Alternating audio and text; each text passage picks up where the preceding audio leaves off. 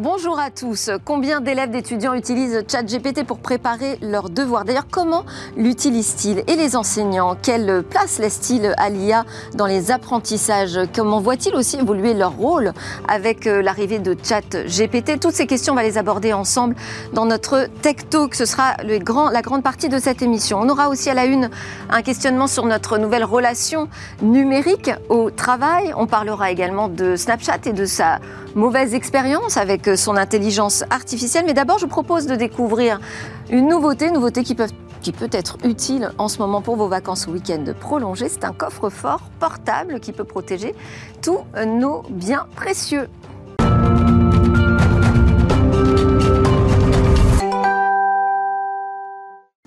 Alors, la grande question du jour, c'est comment euh, enseigner, apprendre à l'ère de chat GPT, comment faire de l'IA un outil euh, de puissance d'apprentissage finalement. On en parlera dans le Tech Talk aujourd'hui avec Benjamin Bechbaum, cofondateur de Dailymotion, enseignant en data chez Aber School, et puis Raphaël Kostambez-Kebzinski, je vais y arriver, euh, directeur du pôle éducation et IA au Learning Planet Institute. Bienvenue à tous les deux. Euh, préparez vos arguments. En attendant, on va s'intéresser à un nouvel objet, un nouvel outil qui permet de protéger ses papiers, ses clés, pourquoi pas son smartphone. C'est un mini coffre-fort intelligent. Brice Cavelier, vous êtes euh, le cofondateur et président d'Upfiner. Vous êtes connecté avec nous à distance depuis Toulouse, puisque votre start-up Upfiner est une start-up toulousaine. Alors, vous avez lancé donc sur le marché ce, coffre-fort portable. Il est équipé de deux systèmes de détection anti-vol et d'une euh, alarme. On peut protéger, je l'ai dit, à peu près euh, tout ce qu'on veut à l'intérieur, même si la place finalement conditionne ce qu'on peut y mettre. C'est un usage en particulier contre les risques de vol euh, dans les lieux publics, quand on est par exemple à l'aéroport, mais aussi pourquoi pas en restaurant ou, dans les transports en commun. C'est une criminalité importante aujourd'hui, ce vol à la tire euh, dans les moments de déplacement? Euh, oui, effectivement, puisque ça représente ben, environ un, million de tentatives de vol chaque année, avec un taux de succès, si on peut appeler ça un succès, de 77% pour les pickpockets. Donc euh, effectivement, ça concerne beaucoup de personnes. Oui, c'est ça. 77% euh, des vols aboutissent parce que les voleurs sont discrets. C'est-à-dire que même si on a ses affaires à côté de soi, finalement, on s'en aperçoit pas forcément. Et la valeur de, ces objets est de plus en plus importante. J'imagine quand on perd son smartphone aujourd'hui, euh, pour tous, c'est une catastrophe. Alors, votre innovation, elle m'a intéressée parce qu'il y a deux systèmes de, de détection euh, de vol. Alors je ne sais pas si intelligent n'est pas un mot un peu fort, mais expliquez-nous comment ça fonctionne. Effectivement, il y a, donc le, coffre se présente comme ça. Il suffit de mettre à l'intérieur ces objets de valeur, de l'allumer et puis euh, de le verrouiller. Bon, je vais vous épargner l'alarme puisque c'est n'est pas très agréable. Mais euh, il y a deux systèmes de, de, détection de vol. Le premier, par exemple, je suis à la plage. Je vais mettre dedans mon téléphone, carte bleue, les clés de la voiture éventuellement, et je laisse le coffre sur la serviette. Je vais me baigner, et si une personne tente de prendre le coffre, en fait, le coffre est en mode surveillance. Il va détecter ses mouvements, il va détecter les tentatives d'ouverture, et il va m'avertir en, enclenchant une alarme. Donc, c'est une alarme audible à peu près à une centaine de mètres. en fait, il faut voir euh, le, coffre comme un, un peu un ami qui va veiller sur nos affaires pendant que nous, on est occupé à autre chose et qui va nous prévenir en cas de problème. Donc ça, c'est le premier système de détection. Et le deuxième, avec la version qui est connectée, donc je lis mon, mon coffre à mon smartphone, par exemple dans un, dans un train. Euh, je, et pendant que je vais faire une sieste, s'il y a une personne qui tente de prendre le coffre et de l'éloigner de moi, c'est l'éloignement qui va enclencher l'alarme du coffre pour me prévenir. D'accord, donc dans un premier cas, on peut mettre son smartphone à l'intérieur, mais dans un deuxième cas, pas du tout. Euh, l'alarme, elle est... Plutôt le transport en commun. Et ouais, d'accord. Et euh, l'alarme, elle euh, elle se déclenche euh, à l'intérieur du coffre. Ça veut dire qu'on peut l'étouffer, peut-être, ce son, on peut l'éteindre? Alors, on peut l'éteindre, non. L'étouffer, donc vous voyez le, système d'alarme est, ici. à l'étouffement, donc c'est-à-dire quand une personne va tenter de mettre la main dessus, on a un son d'environ 85 décibels. C'est ce qui représente à peu près une centaine de mètres. Lorsqu'il est libre, le buzzer, on l'entend à plus d'une centaine de mètres. D'accord. Euh, et alors, vous dites euh, que euh, s'il s'éloigne de moi ou s'il bouge, donc il va se mettre à sonner très fort. mais moi, ça peut m'arriver peut-être d'avoir envie de récupérer un appareil, de bouger ce coffre. comment comment est-ce que j'active, désactive cette alarme? Ah, C'est très simple. Il y a un clavier tactile dessus. Il me suffit de taper mon code qui est paramétrable et ensuite je désactive la surveillance. Je vous entends sourire en plateau là. C'est-à-dire que c'est un code de plus euh, à mémoriser. Bon, en même temps, quand on a un coffre-fort, c'est normal, non? Ça peut vous intéresser?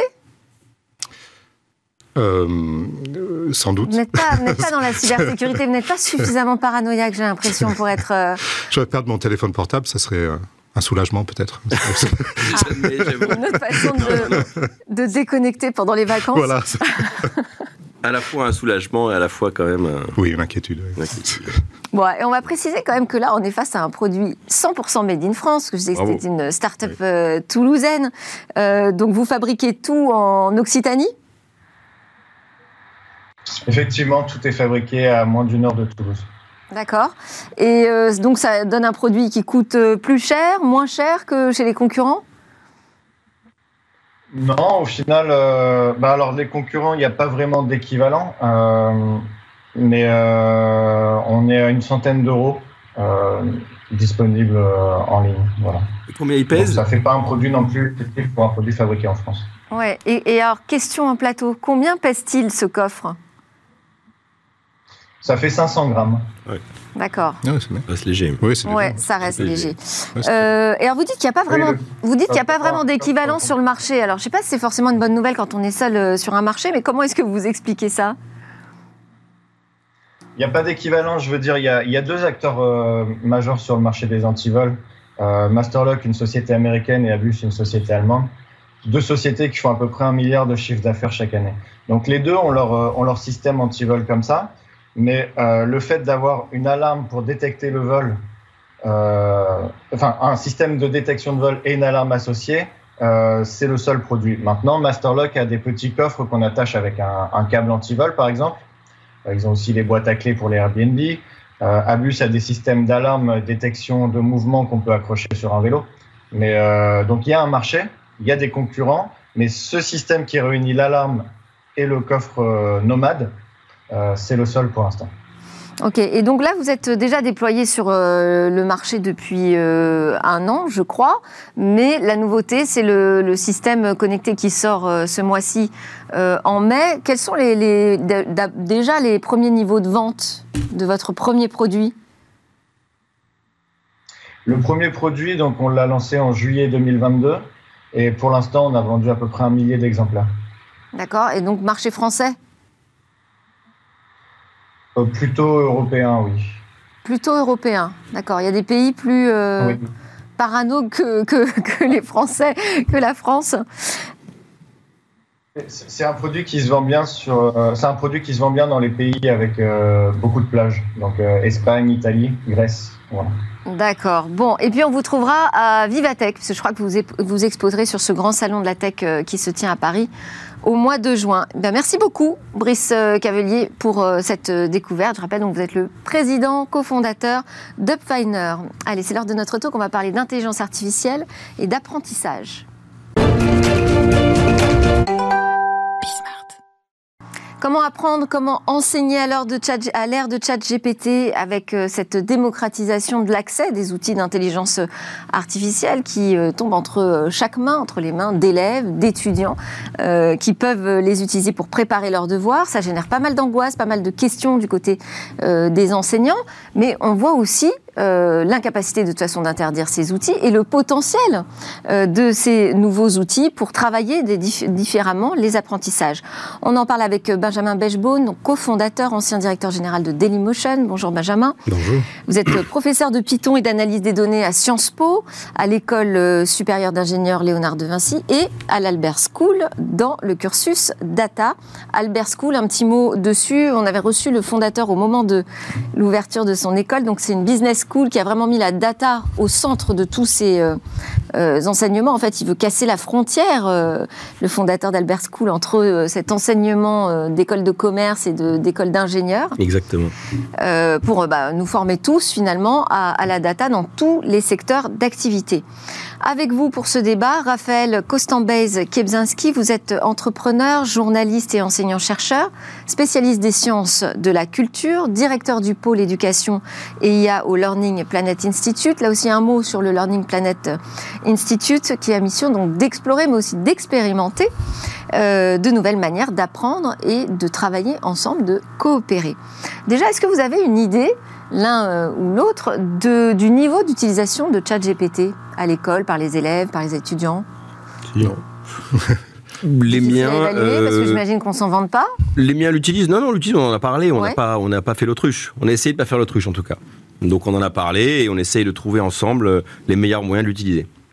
D'accord. Voilà. Et quand vous dites les miens, c'est quoi 100% de la classe Enfin, des classes que vous avez Euh, moi, j'ai animé une masterclass au sein de mon école, donc on l'a tous utilisé, on l'a tous regardé. J'ai regardé avec eux, on a regardé ensemble comment ça pouvait nous aider. Et ils découvraient l'outil Euh, certains ont découvert avant moi. Certains ont découvert. Il y a un élève notamment qui est venu me le présenter euh, euh, avant le mois de novembre. Et moi, j'ai découvert, oui, novembre, en novembre. De votre côté, vous avez le sentiment que cet outil est assez très vite intégré dans les routines des, des étudiants?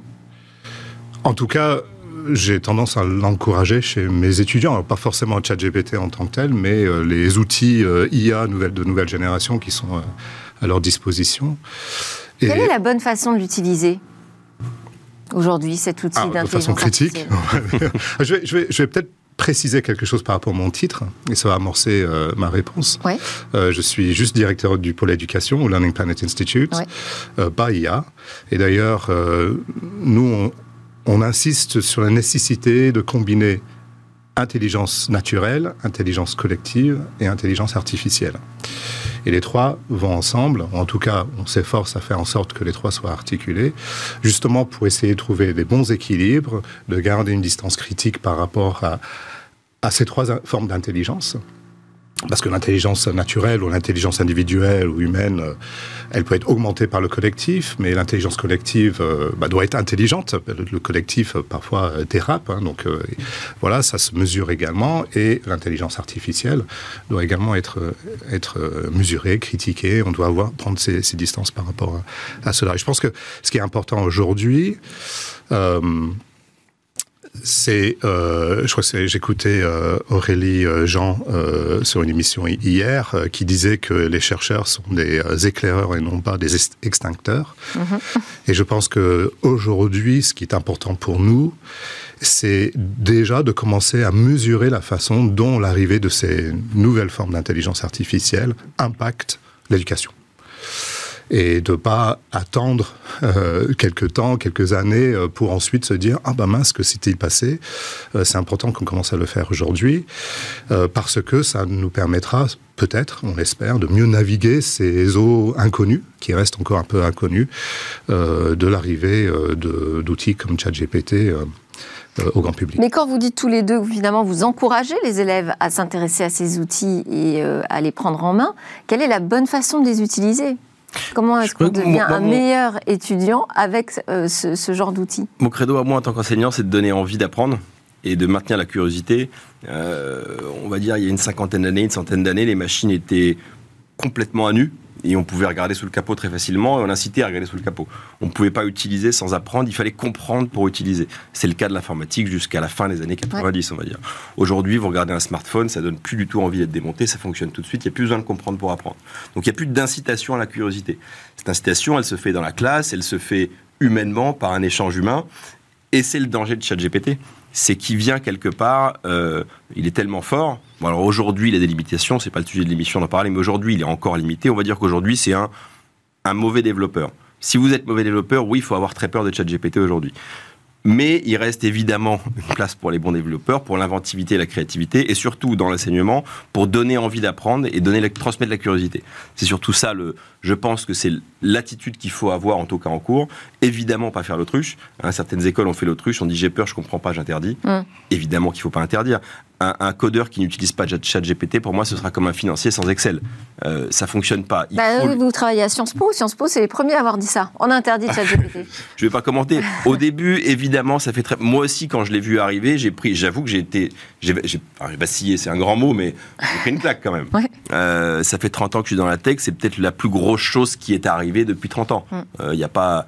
Euh, enfin bon, j'essaie de réfléchir, mais c'est quand même assez énorme. La techno, elle existe, la techno de l'IA qui est derrière, elle existe. Il y a eu euh, la démocratisation d'Internet et puis le smartphone. Oui, mais c'est tout ça est arrivé assez progressivement. Euh, je veux dire, là, du jour au lendemain, il y a eu ChatGPT 3.5. Avant ChatGPT 3.5, c'était pas là ChatGPT 3.5. On a l'impression de parler avec un humain. Vous pouvez passer 10 minutes.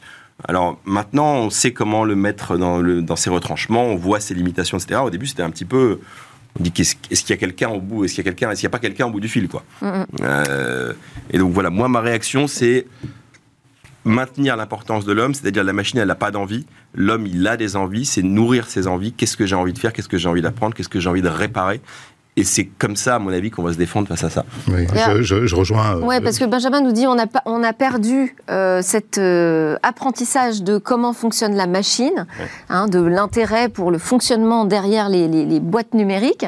Là, à nouveau, il faut quand même remettre les mains dans, dans le cambouis. Donc ça, c'est intéressant. Ça veut dire aussi de rappeler que apprendre le numérique ou apprendre avec des outils numériques, c'est pas une évidence, c'est pas si simple. Le, non, le, tinkering, comme on dit en anglais, ce, ce, bricolage pour, voilà, pour euh, voilà. effectivement, euh, c'est quelque chose. Je me rappelle d'avoir défait les postes à radio euh, dans ma jeunesse. Je, je, pense que là où il faut effectivement insister, c'est que apprendre, c'est essentiellement un acte social. Euh, ça, ça, ça, demeure euh, extrêmement important. Et ensuite, euh, tu parlais des 50, 100, dernières années. Je pense qu'on peut même remonter à un, un demi-millénaire, parce que je pense qu'à chaque fois, des nouvelles technologies, comme la presse de Gutenberg, la révolution industrielle, l'arrivée du web dans les années 90, ça fait, ça bouleverse, ça, ça bouscule l'acte d'enseigner et et l'acte d'apprendre. Mais à la sortie du Covid, nous avons bien vu que euh, distribuer des clés 4G et des ordinateurs portables aux étudiants ne suffit pas pour apprendre avec le numérique et sans doute encore moins avec euh, l'intelligence artificielle. Et que là-dedans, il faut imbriquer euh, ces questions-là dans une méthodologie d'enseignement et une méthodologie d'apprendre. C'est extrêmement important. Et donc, un focus sans doute à faire sur la littératie. C'est quelle littératie pour euh, l'intelligence artificielle et comment enseigner et imbriquer euh, l'enseignement de cette littératie euh, dans l'ensemble des formations que nous proposons aujourd'hui. C'est-à-dire comprendre les codes de l'IA finalement, hein, comprendre la production des intelligences artificielles. Il y a, enseigner avec l'IA, c'est utiliser les outils pour augmenter notre capacité d'apprendre ou d'enseigner, et il y a enseigner à l'ère de l'IA. Mmh. Et ça, ça nécessite effectivement un regard critique, encore une fois, quelle littératie, et comment lutter contre les, fractures que cela peut aussi amener. Fracture. Alors, vous avez employé le terme euh, d'apprentissage. C'est un acte social, le terme social. Est-ce qu'il y a un risque de déshumaniser l'apprentissage? Oui, 100%. C'est le premier accueil. Tout le monde, quand on a vu ChatGPT arriver, le premier écueil auquel on pense, c'est Skynet. Hein. Skynet, c'est mm. Terminator, c'est la métaphore de la machine qui prend le pouvoir, qui peut nous dépasser, etc. Évidemment qu'il faudrait être fou pour ne pas y penser. Et, mais avant ça, il y aura peut-être la désinformation, il y aura peut-être des humains qui, du jour au lendemain, auront une, ce qu'on appelle une AGI, une intelligence générale artificielle, et donc qui pourront, s'ils sont intentionnés, prendre le pouvoir avant même que la machine le prenne. Mais pour moi, avant tout ça, il y a la perte d'utilité.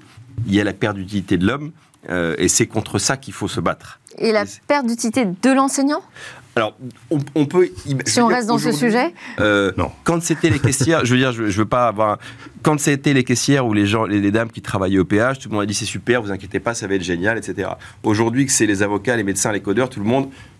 Oui, là maintenant, il y a beaucoup plus de gens qui sont susceptibles d'être remplacés. Je veux dire, pour la loi, par exemple, pour le métier d'avocat, euh, Aujourd'hui, bon, on n'y est peut-être pas encore, mais dans quelques mois, on pourra peut-être garder qu'un avocat sur 10, peut-être qu'un médecin sur 10, peut-être qu'un développeur sur 10. Euh, c'est fort probable. Et c'est contre ça, à mon avis, c'est là-dessus qu'il faut travailler. Et en même temps, euh, ces outils vont peut-être sauver des grands problèmes de l'humanité, hein, que ce soit le réchauffement climatique, que ce soit les maladies, que ce soit la pauvreté. Donc il faut garder espoir, les utiliser et réfléchir à comment pas se faire Oui, mais. Benjamin, sur l'enseignant, est-ce qu'on aura besoin d'un enseignant sur 10 ou au contraire de 10 fois plus d'enseignants pour nous apprendre à les utiliser? Ça dépend ce qu'on appelle par enseignant. Si- pour moi, la vision de l'enseignant, c'est surtout quelque part ce que j'enseigne est peut-être un prétexte au rapport humain. Si c'est pris dans ce cas-là, Ouais. euh, à ce moment-là, non, ça ne remplacera pas les enseignants. Mm, mm. Pour ceux qui euh, euh, sont pas là pour prendre du plaisir, qui sont pas là pour exceller, mais sont là juste pour gagner de l'argent le plus vite possible, oui, à ce moment-là, peut-être qu'il n'y a plus besoin. Ça dépend de ce qu'on cherche. Ce qui est un- Raphaël. dans, dans son, dans le rapport de l'UNESCO euh, euh, sur le intitulé Consensus de, de Beijing, euh, un des points qui est souligné, c'est la nécessité d'avoir une approche systémique sur euh, le bouleversement de, Ah oui. de l'arrivée des IA sur la cartographie des emplois. Ce qui est intéressant, c'est que ce rapport sort en mai 2019, Ouais.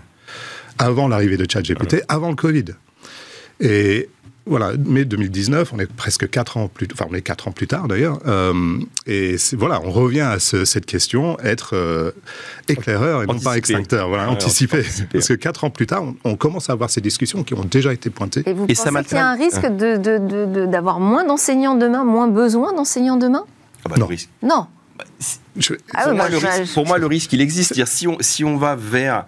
euh, sans- on pense qu'à la recherche du profit instantané, euh, oui, il y a un risque. Il y a un risque parce qu'effectivement, ce sera moins cher d'apprendre avec ChatGPT. Euh, Aujourd'hui, il est limité. Dans un an, il le sera beaucoup moins. Euh, il pourra tester le code qu'il produit pour aller sur Internet. Je veux dire, on- on- beaucoup de gens seront extrêmement tentés chez eux de se dire bah, je vais me faire deux ans de formation de ChatGPT. Oui, Je pense qu'il y, a- il y a- il y a deux questions.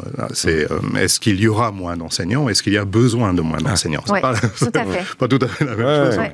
Est-ce qu'il y aura moins d'enseignants? Bah, Peut-être, effectivement, il y a sans doute. Mais peut-être qu'on a au contraire besoin d'autant plus, plus, besoin, des exactement, enseignants. Mais ça, il faut prendre conscience. pour nous accompagner sur ces nouveaux apprentissages. Il faut inciter à cette prise de conscience. Ouais.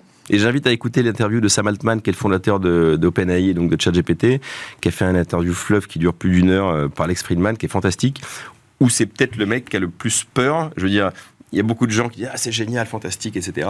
Lui, il montre, alors il, a, il dit qu'il a des petites craintes, mais il explique clairement tous les écueils possibles. Et il dit clairement que cette perte d'utilité, on n'en parle pas assez. Et c'est le fondateur de ChatGPT.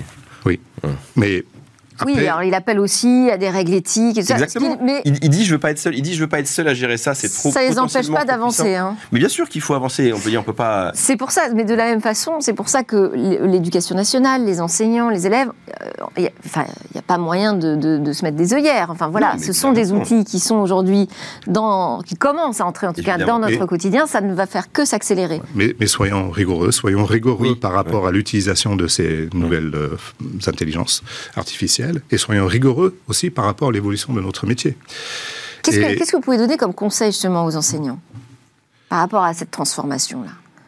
Alors, de ne pas avoir peur euh, de l'outil et se demander finalement si ce type d'outil permet d'automatiser un certain nombre de nos tâches d'enseignants, peut-être que cela nous libère de- du temps pour se concentrer sur ce qui n'est pas automatisable. Euh, et donc euh, peut-être que cela nous donne plus de temps à développer ce qu'on appelle euh, les compétences métacognitives. hein, Ouais. Typiquement, hein. c'est bon. On parle aussi de l'esprit critique, mais on peut parler de d'agentivité, enfin ce qu'on appelle en anglais agency. hein. C'est les Canadiens, je crois, qui, qui nous offrent la traduction française d'agentivité. Donc développer ses capacités à agir sur le système plutôt que de subir, et, et de développer aussi une autre compétence métacognitive dont on parle souvent aujourd'hui, c'est la question de la résilience. Mais tout ça dans la co-construction de nouveaux savoirs. Ce qui est stimulant, c'est ça. Souvent on, peut dire que les, systèmes édu- éducatifs traditionnels sont un peu tournés vers les connaissances du passé, ce que nous savons déjà, et on va explorer et apprendre euh, ces, ces connaissances euh, euh, du passé, et par cet apprentissage, on va développer l'esprit critique. Aujourd'hui, peut-être qu'il faut co-construire de nouveaux savoirs avec ces approches pluri- euh, pluri- plurielles, pluridisciplinaires, euh, comme euh, propose euh, Harvard School, justement, ce qui est tout à fait très intéressant, pour co-construire les nouveaux savoirs dont on- nous avons besoin, non pas uniquement pour faire face à l'arrivée de ChatGPT, mais pour soigner notre planète, tout simplement. Et imaginer un avenir euh, au-delà de, euh, du, du réchauffement climatique euh, et, Et d'autres c'est-à-dire que tous ces savoirs du passé pourraient être plus automatisés ou délégués euh, au Ah, logiciel, pas comme c'est ça. ça? Enfin, je sais pas. Je te laisse peut-être. Non, j'allais donner un exemple très concret. C'est euh, c'est la Khan Academy qui utilise la technologie de, ChatGPT pour développer un tuteur euh, voilà, d'intelligence artificielle qui s'appelle le, le, Khan Migo. Euh, et là, on, on, rentre dans un développement de d'apprentissage adaptif, adaptive learning, très intéressant, qui essaye de individualiser au maximum euh, le parcours euh, de l'apprentissage, donc au niveau de l'apprenant, au niveau individuel. Euh, quelque chose que nous ne pouvons pas faire en tant qu'enseignants devant une classe de 20, 30 ou 40 mmh. étudiants, mais que l'intelligence artificielle peut offrir et donc là, nous, on rentre dans un rôle de médiateur. de... Il y a des expérimentations très intéressantes. Il y a un, professeur aux États-Unis qui s'appelle Alman qui qui, qui travaille sur euh, la dissertation et qui finalement dit bah, effectivement, aujourd'hui, les étudiants, ils peuvent demander à ChatGPT de sortir une dissertation. Donc, on va demander à ChatGPT de sortir une dissertation et je vais demander à mes étudiants de disserter Mmh. sur, voilà, sur cette qualité mmh. euh, rédactionnelle de ChatGPT, sur les arguments qui sont présentés, comment ils sont présentés, etc. Et donc là, on est à nouveau dans le développement de l'esprit critique et c'est voilà, on s'appuie sur ces technologies-là pour, euh, une avancée positive. Je voulais aussi vous faire... Oui. La réponse qu'on essaie d'apporter à l'Albert School, ouais, bien sûr, à l'Albert School, c'est euh, curiosité, plaisir, collaboration. enfin, en tout cas, c'est la réponse que moi j'essaie d'apporter. Je pense qu'il va très bien et l'école Albert fera un écran parfait pour, ce, pour cet esprit-là. Euh, curiosité, plaisir, c'est-à-dire on n'est pas là euh, que pour trouver les outils, on est là aussi pour prendre du plaisir dans ce qu'on fait et donc inciter à la curiosité. Et les élèves sont, euh, enfin, aiment ça et ça se sent. Et surtout collaborer, que eux collaborent entre eux et qu'il y ait une vraie collaboration entre le prof et l'élève, qui soit pas une approche que top-down où je vais en, faire ingurgiter du savoir à des gens, non, ça marche plus, ça. Mm, mm. Ça offre un euh, environnement de pédagogie par projet aussi, par, exemple. Je voulais quand même vous interroger, du coup, sur euh, la, manière dont on va pouvoir évoluer, euh, évoluer évaluer les élèves dans leurs apprentissages. Il va falloir changer aussi les méthodes de notation, de qualification d'un bon apprentissage. Comment, comment est-ce qu'on peut faire Moi, évoluer Moi, je fais QCM papier sans ordinateur et sans téléphone. je sais que ça paraît très. Oui, mais alors là, vous restez donc sur la méthode de notation classique. Pour moi, la note, elle, est, bon, elle est importante. Acquis, non acquis. mais la note, elle est importante. Ce qui est important pour moi, surtout, c'est que tout le monde apprenne. Donc, moi, au fur et à mesure de l'année, je vais aider tout le monde, ceux qui avancent plus vite, ceux qui avancent moins vite, etc. C'est ça qui est important. À la fin, il faut voir. Enfin, il faut donner une note pour voir si tout le monde a bien travaillé, bien appris. Pour moi, le QCM papier, il est parfait. Il mmh. permet de savoir est-ce que l'élève, il comprend ce qui se passe euh, ça nous permet de donner une note. Et à côté de ça, évidemment, faire des, on fait des choses comme on fait des, des, analyses de données euh, à l'oral où l'élève vient, il va se présenter, il va parler. Et les détecteurs euh, anti-ChatGPT, c'est utile Moi, dans mon domaine, non, puisque ça, c'est intéressant quand on fait de la dissertation ou quand on fait de l'écrit. Quand on fait du code, non, c'est moins. Votre avis là-dessus, sur les méthodes d'évaluation des, élèves Il y a plein de façons d'évaluer euh, de façon différente. Donc, ce qui vient en tête, c'est la note. Hein, c'est l'évaluation distributive. On connaît très bien ces courbes où il y a mm. un gros paquet qui ont 10, et puis voilà, peu qui ont 20 et très peu qui ont 0. Euh, mais il y a beaucoup d'autres façons d'évaluer. Les évaluations narratives, hein, où en fait on rédige euh, avec les étudiants des rapports sur leur parcours d'apprentissage, les compétences acquises, comment les compétences ont été acquises, etc. Et puis, même dans une logique distributive, hein, la, note classique, euh, il y a plein de collègues qui pratiquent du open book examinations, où en fait on dit, bah, vous venez avec euh, tout, euh, tout le matériel dont vous mm. avez besoin, il n'y a pas de problème. Il n'y a pas de triche possible finalement, hein, parce que le, sujet lui-même amène ses réflexions. C'est que fait-on à partir de tout, tout ce matériel ça, dépend des domaines. Ça dépend des domaines. Ça dépend, ça dépend des domaines. Mais comment est-ce que vous allez qualifier un bon apprentissage? À l'ère de l'IA Qu'est-ce qu'un bon apprentissage Pour moi, c'est si l'élève prend du plaisir, si, si, je le vois, moi je le vois en classe, euh, si quand je donne un sujet d'exercice, si ça, si ça démarre bien et que ça, je comprends qu'il est en train d'apprendre et que ça va bien se passer. Voilà. je pense qu'il faut accepter la pluralité de la situation, que ce soit au niveau de l'évaluation, que une pluralité de modes d'évaluation sont possibles et, et on peut combiner à l'infini, et c'est ça qui est intéressant. Et pour l'apprentissage, je rejoins cette notion de plaisir. L'idée aujourd'hui, c'est de créer ce qu'on appelle, nous, au Learning Planet Institute, une société apprenante où on, anime cette passion, mais pour qu'elle dure toute la vie. Et ce qui est important, c'est qu'une fois ayant quitté le système éducatif, Continue on d'apprendre. continue à vouloir D'avoir envie C'est- d'apprendre. Ouais. C'est Donner c'est envie essentiel. Oui, mais ça devient de plus en plus exigeant parce que je sais pas pour euh, euh, vous provoquer de, de dire ça, mais les élèves peuvent aussi se dire bon bah ces apprentissages-là, finalement moi j'en ai pas besoin puisque j'ai une machine, un logiciel qui peut me les restituer quand j'en ai besoin. Donc qu'est-ce qui reste intéressant à apprendre et donc à enseigner à l'école Aujourd'hui, dans le code, c'est pas, c'est, pas encore le cas. C'est-à-dire que pour l'instant, ChatGPT peut pas remplacer mes étudiants. Parce que même s'il apporte beaucoup de pistes intéressantes et il est parfois impressionnant de, Ouais.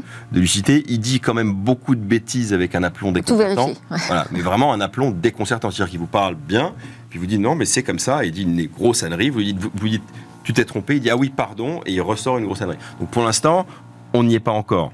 Je sais pas combien de temps ça va durer, mais on n'y est pas encore. Raphaël, sur comment vous voyez l'enseignement dans le futur? Pas aujourd'hui, mais comment ça va évoluer Cette redéfinition de l'enseignement? Euh, alors, je vais les dire dans mes mots. J'ai tendance à dire qu'il faut accepter que l'enseignement sera quelque chose de non linéaire euh, et que on est aujourd'hui dans cette navigation des eaux troubles ou inconnues et que nous avons à avoir une posture euh, d'accompagnement dans la co-construction de nouveaux savoirs avec nos, étudiants. Euh, et plus être dans euh, la posture de la voix du maître ou la voix de la, la maîtresse qui sait tout et que ChatGPT est un bon, peut être un bon ami à partir du moment où on a soi-même les connaissances nécessaires pour évaluer la qualité Oui. des réponses qui sont données. C'est là où je rejoins ça, Benjamin. ouais. La qualité des réponses qui sont données. Si on, on ne maîtrise pas les connaissances nécessaires, Ça ne fait que copier-coller. C'est voilà, pour, euh, pour analyser la C'est là la qualité de ces difficulté. réponses. Comment vérifier que l'étudiant a les bon. connaissances nécessaires Il faut lui transmettre. pour juger les résultats Il, Ouais. il faut- il faut lui transmettre. Et D'ailleurs, ça peut devenir un sujet d'examen, c'est-à-dire demande à ChatGPT de faire ça. ouais. Où est-ce qu'il se trompe Et Débugle-le. on revient à, la- à cette capacité d'analyser les là. réponses qui sont données. comme premier conseil aux enseignants. Merci beaucoup à tous Merci. les deux, Benjamin Bechbaum, donc enseignant en data chez Albert School, Raphaël Kostambez-Kebzinski du pôle éducation au Learning Planet Institute. On se retrouve juste après la pause. On va parler de notre nouvelle relation au travail avec, là aussi, cette transformation numérique qui est venue s'immiscer.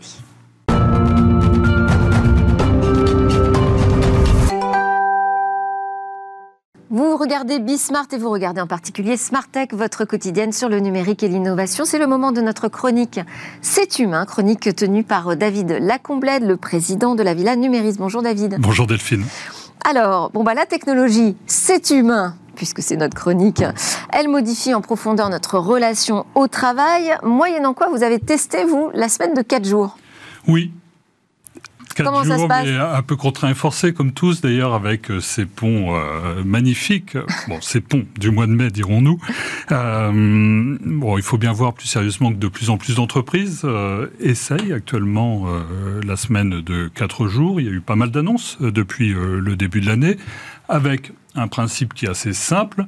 Vous travaillez moins de jours par semaine et un peu plus d'heures par jour. Et à la fin de la semaine, tout le monde y gagne des salariés qui ont pris goût à une certaine forme d'autonomie euh, et donc de mieux maîtriser euh, leur temps et d'avoir plus de temps à soi, et les entreprises euh, qui maintenant savent parfaitement jongler avec les plannings de, leurs salariés et qui, elles, gagnent des, des mètres carrés. Donc tout le monde est content à la fin de la semaine. C'est pourtant un concept ancien, il avait été euh, théorisé euh, par un économiste, Pierre Larouturou, qui est actuellement euh, député européen, et par un député maire, Gilles de Robien. On était dans les années 90 et le succès a été tout relatif. Ouais. Je crois tout simplement que les mentalités n'étaient pas prêtes à l'époque. La crise sanitaire est passée par là et désormais les mentalités et, et les salariés sont prêts. Oui, donc euh, cette crise sanitaire a fait qu'on a tous basculé dans le télétravail, le travail à distance euh, en, en 2020, rendu possible par la technologie.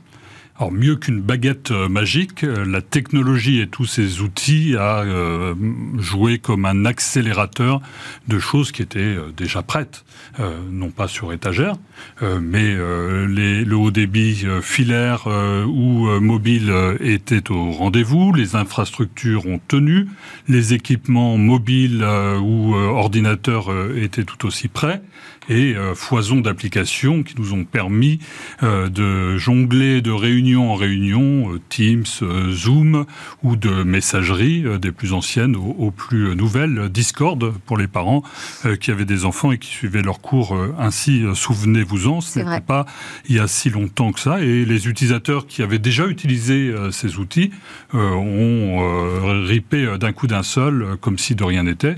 Ceux qui euh, ne les connaissaient pas ont un peu plus galéré, mais se sont finalement assez vite euh, mis euh, également, créant effectivement de nouvelles habitudes. Et on a bien vu d'ailleurs, pour les entreprises, la difficulté à faire revenir parfois même leurs salariés à l'automne dernier. Souvenez-vous d'Elon Musk qui a sifflé la fin de la récréation et qui a demandé d'ailleurs que l'intégralité de ses salariés reviennent sur leur lieu de travail. Or certes, la grande démission, cette vague qui a touché les États-Unis, n'a pas touché euh, les rivages européens. Néanmoins, on voit bien que le rapport euh, au travail évolue, que les individus veulent donner plus de sens à leur vie et donc aussi à leur vie euh, professionnelle. Et les entreprises bah, l'ont bien compris.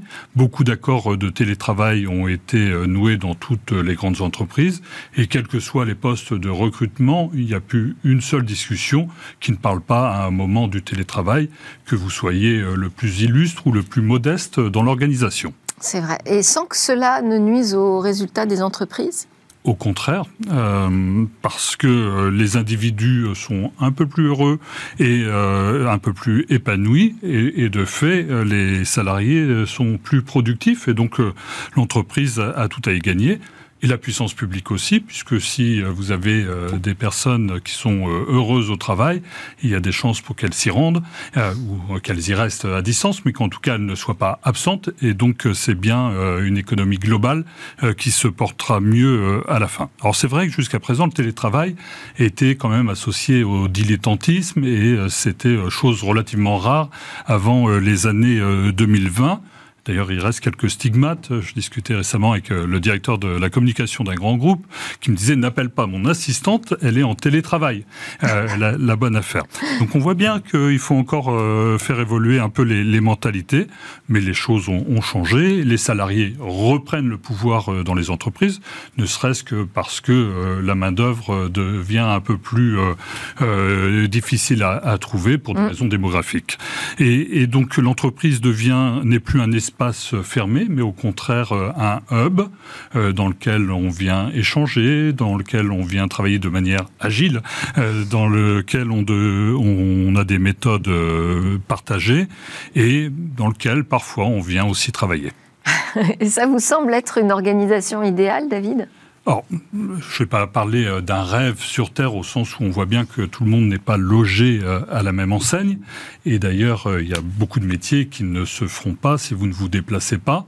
Et d'ailleurs, ceux qui ont à se déplacer sont ceux, pour ces métiers-là, qui habitent le plus loin on le voit bien, les télétravailleurs, je ne vais pas dire les, bobos, euh, dans une sorte de gentrification qui fait que euh, les euh, classes aisées investissent des lieux dans, dans des villes en particulier, sont ceux qui habitent le plus près de leur travail, mmh. là où ceux qui ont besoin de se déplacer habitent en périphérie, en banlieue, au banc de la cité d'ailleurs, si on reprend l'étymologie même de, de, ce mot.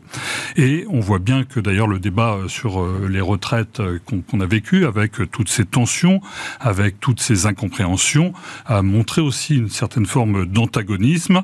Et euh, c'est bien un débat plus large sur l'avenir du travail dont, on a besoin, euh, d'autant plus qu'on voit bien qu'avec l'émergence de solutions d'intelligence artificielle générative comme ChatGPT, chacun s'est posé la question de savoir si son propre métier euh, ne serait pas en péril à terme. D'ailleurs, ça fait la une de tous les journaux. Oui, et on en parlait tout à l'heure juste, juste avant dans, le domaine de l'éducation. Euh, bon, débat donc entre, euh, sur la destruction créatrice. Est-ce que selon vous, on va vers la fin du travail? Non, mais on va vers la fin d'une certaine forme euh, d'idée du travail. Le travail n'est plus une vertu cardinale, il faut bien le, reconnaître, qui permettait de s'élever, de se distinguer, de s'épanouir. Désormais, euh, les loisirs, les voyages, euh, la famille euh, remplissent très bien cet office.